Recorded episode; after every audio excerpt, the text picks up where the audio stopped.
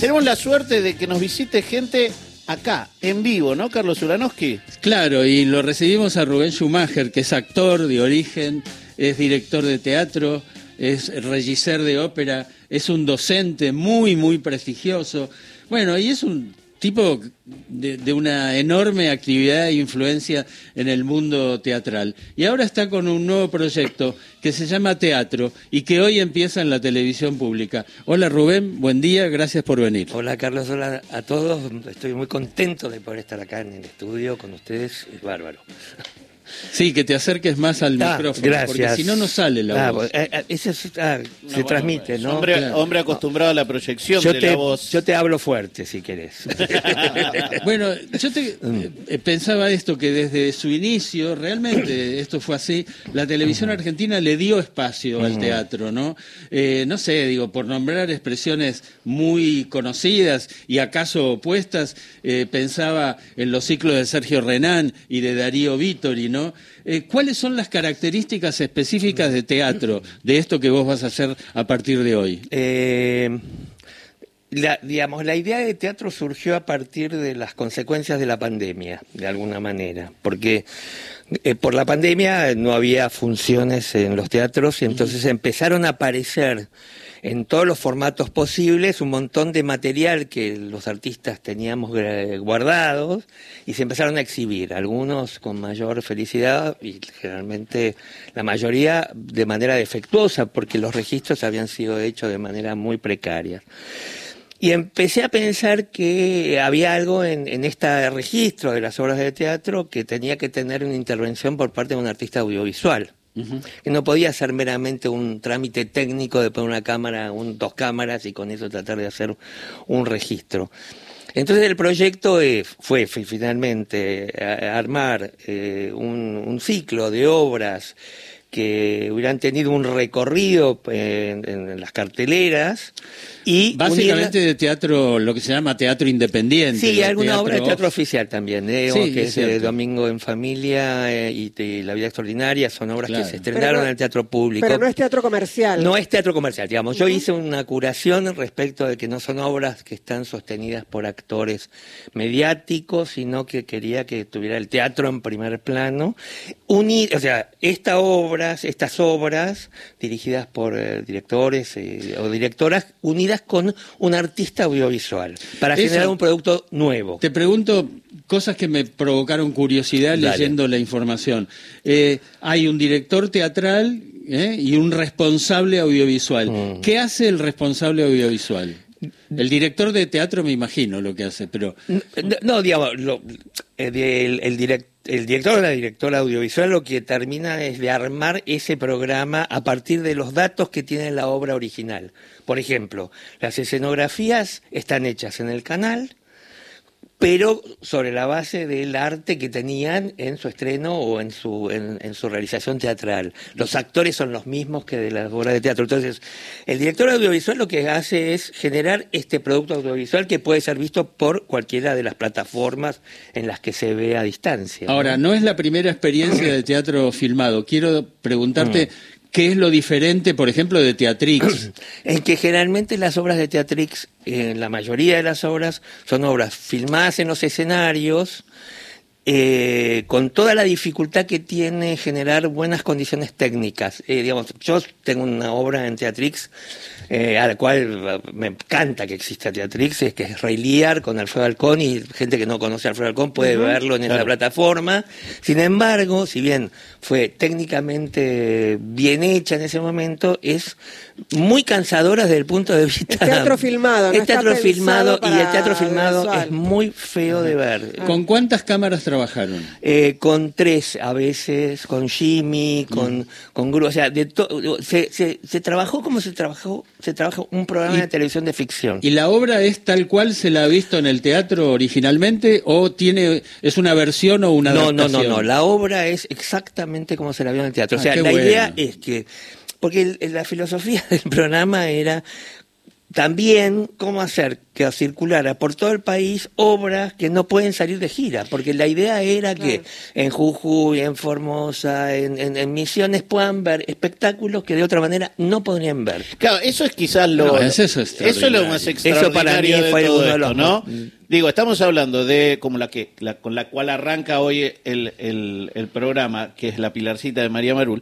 que tiene la particularidad de ser una obra que quizás sacarla de gira es costoso o no tiene razón de ser porque no la va a ver tanta, pero tiene un valor específico, tiene una apuesta, tiene una temática, digo, lo que habrás manejado como curador para estas siete emisiones, que tiene la particularidad de que estaría buenísimo que le llegue a toda la Argentina y lo que no puede hacer el teatro, hay veces lo puede hacer la televisión pública, recuperando esa idea de función pública, ¿no? Exacto, exacto. Y en este caso, digo, la directora escénica es María, la propia María Marul, y el, el director audiovisual es Franco Verdoya.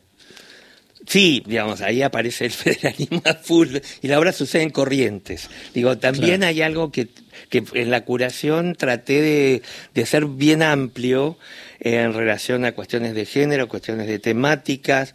Eh, eh, hay una obra de Córdoba, por ejemplo, que costó bastante porque no es tan fácil también lograr que, que los sistemas se compaginen, Y- pero el- esa fue la idea de que hubiera una representación vasta.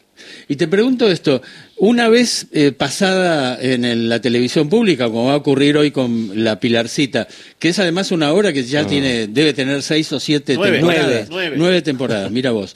Eh, ¿Esas obras van a poder seguir en cartel? Estamos eh, tramitando para que sí, para que puedan seguir estando, porque de hecho, hoy por hoy la televisión no es el momento que se proyecta, sino en el momento en que se emite, perdón, Sí. sino es el momento en que la gente quiere mirarlo. Claro, y eso seguramente va a estar en alguna En las plataforma. plataformas de la televisión pública, seguramente en el canal de YouTube, también en, la plataforma Contar, eh, digo, en esos distintos lugares. ¿Tenés algunos realizadores? Está Diego Mogilansky, que es much extraordinario, director de cine también, Claro, ¿no? eh, Diego Lublinsky, que también es un muy buen director de cine. Ana Peterbar, que es fantástica, digamos.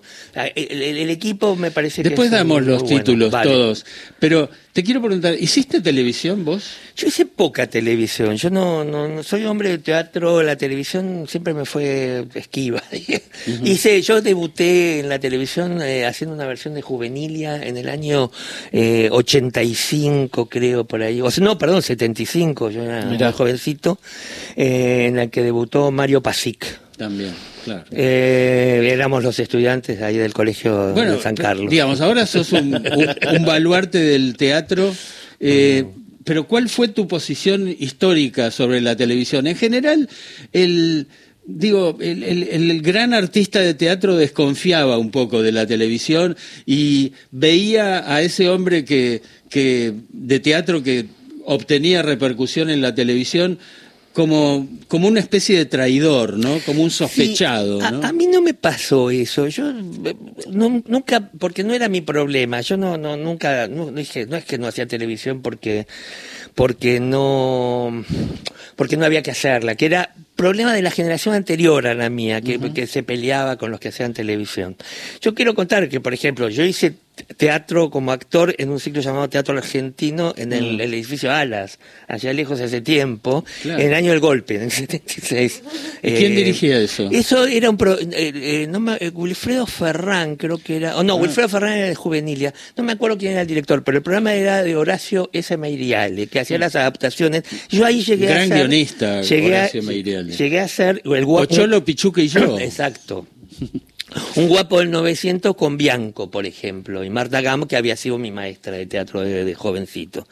¿En Y- el lift? En el lift, exacto, de donde yo salí. Ah. Eh, y, y yo recuerdo, por ejemplo, que para mí era un placer ver de chico, 12 años, eh, eh, em, Teatro Universal los sábados a la noche Claro. y Teatro Argentino los domingos a la tarde. Entonces, gran parte de, la, de mi cultura teatral yo la saqué de la ahí.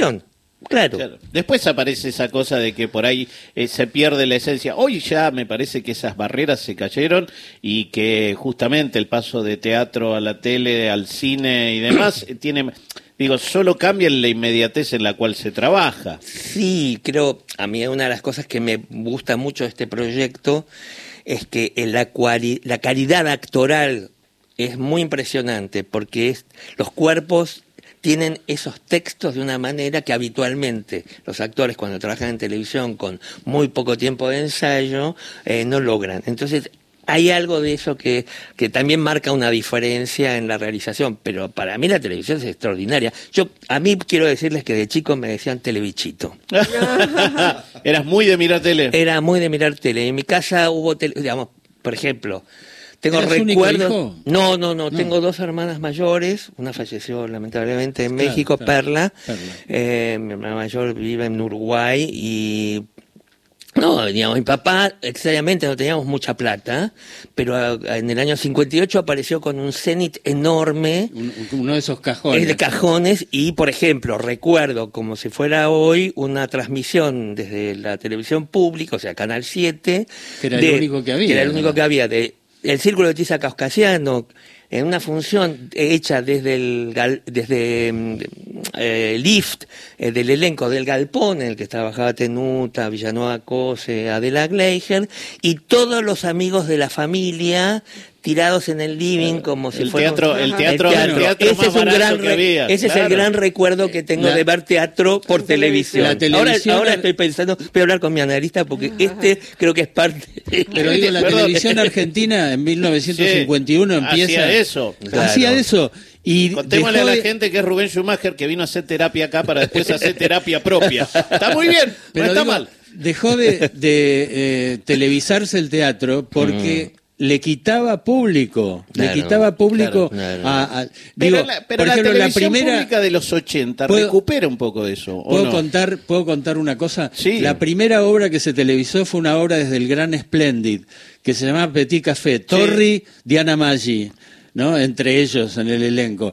Y bueno, y de repente los empresarios se dieron cuenta, che, pero la televisión nos quita público. Claro, Basta de televisión. basta de televisión Claro. para la que. Bueno, esto Pero, que acaba de pero ahí Rubén. empezó la televisión en, en el estudio. Claro. Pero después no se recupera un poco esa tradición la década del 80, algo de eso, de, de- plantear al- algunos espectáculos, de, de- llevar obras de teatro también a la tele, de vuelta. De manera inestable, hubo algún ciclo, se hizo teatro abierto, una re- remake de teatro abierto en algún momento, pero no se llegó a estabilizar. Y hoy por hoy es importante porque la ficción ha desaparecido de los canales de aire. Y eso para mí Sí. me parece que también son los motivadores del ciclo, que es cómo tratar de que vuelva a haber ficción. Digamos, esta noche me va a encantar que gente se una, durante una hora y cuarto mire una obra de teatro sin interrupción y, y como un acto de ficción también. ¿no? Bueno, nos vas a tener de televidentes.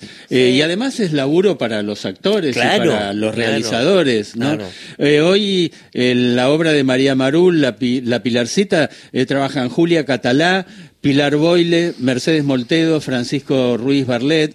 Y damos la lista de obras. Sí, sí. Demos la lista Están de obras todas. completas. Diga. ¿La ¿Quieren que la diga? Sí, sí, sí. Bueno, agarrate la hoja. Bueno, eh, versiones de Absenta de Alejandro Acobino con dirección escénica de Ana Sánchez y Ana Peterbar en dirección audiovisual. Hubo Patagónico de Mariana Shaw con dirección de la autora y de Alejo Mogila- Mogilansky, así se dice en dirección audiovisual. Por culpa de la nieve de Alfredo Stafolani con dirección del autor y Diego Lublinsky con- en la dirección audiovisual. Un domingo en familia de Susana Torres Molina, un clásico, con dirección de Juan Pablo Gómez y José María Pibu Gómez en la parte audiovisual. La- y La vida extraordinaria de Mariano Tenconi Blanco con dirección escénica del autor y Fernando Salem en la dirección audiovisual. Y finalmente Griegos, que es una creación colectiva a partir de Agamenón de Esquilo, con la dirección escénica de Daniela Martín y la dirección audiovisual de Rodrigo Guerrero. A partir de hoy, ¿no? Hoy en la 22 televisión horas. pública. La curaduría es de Rubén Schumacher, que tuvo la deferencia absoluta de pasar por acá, eh, de hacer un poco de terapia. ¿Te llevaste algo para trabajar en la semana? Obvio, obvio. No sí, es poco. sí, sí. No, tengo No es bastante, poco. claro. Muchísimas gracias por, por pasar por acá, Rubén. Por favor, muchas gracias a ustedes. Gracias. eh.